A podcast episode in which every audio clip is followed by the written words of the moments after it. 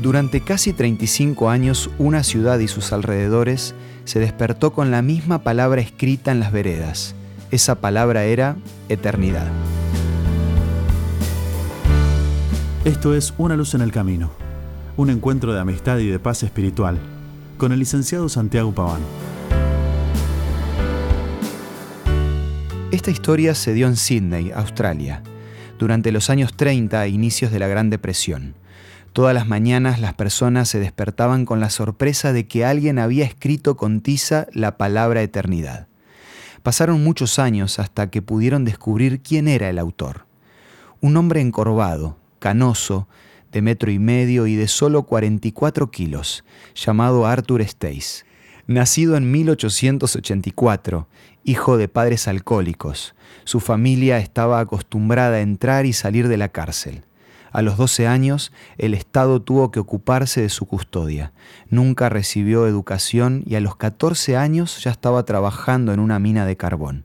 Siguiendo el legado de su familia, todo lo que ganaba se lo gastaba en alcohol y fue a la cárcel por primera vez a los 15.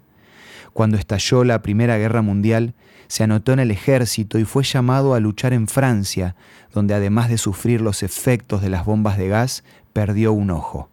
Cuando volvió de la guerra, no tardó en volver a su vida pasada. Pero un día todo cambió.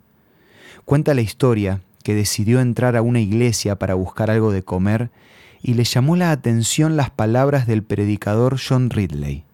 Ojalá pudiera gritar la palabra eternidad por todas las calles de Sydney, dijo el predicador. Al escuchar esta frase, Stace, que no podía dejar de llorar, sacó una tiza que llevaba en el bolsillo y escribió en el suelo Eternity. Increíblemente, apenas sabía escribir su nombre, pero le salió una letra digna de un calígrafo profesional. Sentía en su corazón que tenía que comunicar este mensaje a la mayor cantidad de personas como fuera posible. Ese día, Arthur Stace dejó de ser un alcohólico para convertirse en un hombre con una misión se levantaba todos los días a las 4 de la mañana y oraba durante una hora para que Dios le indicara a qué calles tenía que ir.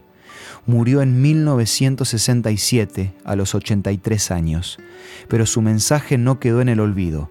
Sydney festejó los Juegos Olímpicos del 2000 con la palabra eternidad escrita en enormes letras iluminadas colgando de su famoso puente podemos decir que finalmente su sermón de una sola palabra llegó a más personas de las que él imaginaba.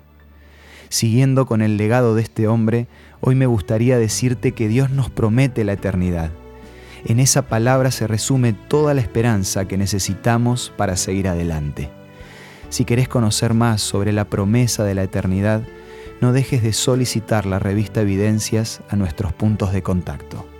Envíanos un WhatsApp al 1162 26 1229 o búscanos en Facebook como Una Luz en el Camino. La revista Evidencias te va a ayudar a que puedas vivir con esperanza un día a la vez.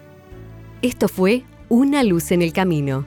Te esperamos el lunes para un nuevo encuentro, cuando volveremos a decir... Permitamos que a lo largo de las horas de cada día Dios sea una luz en nuestro camino.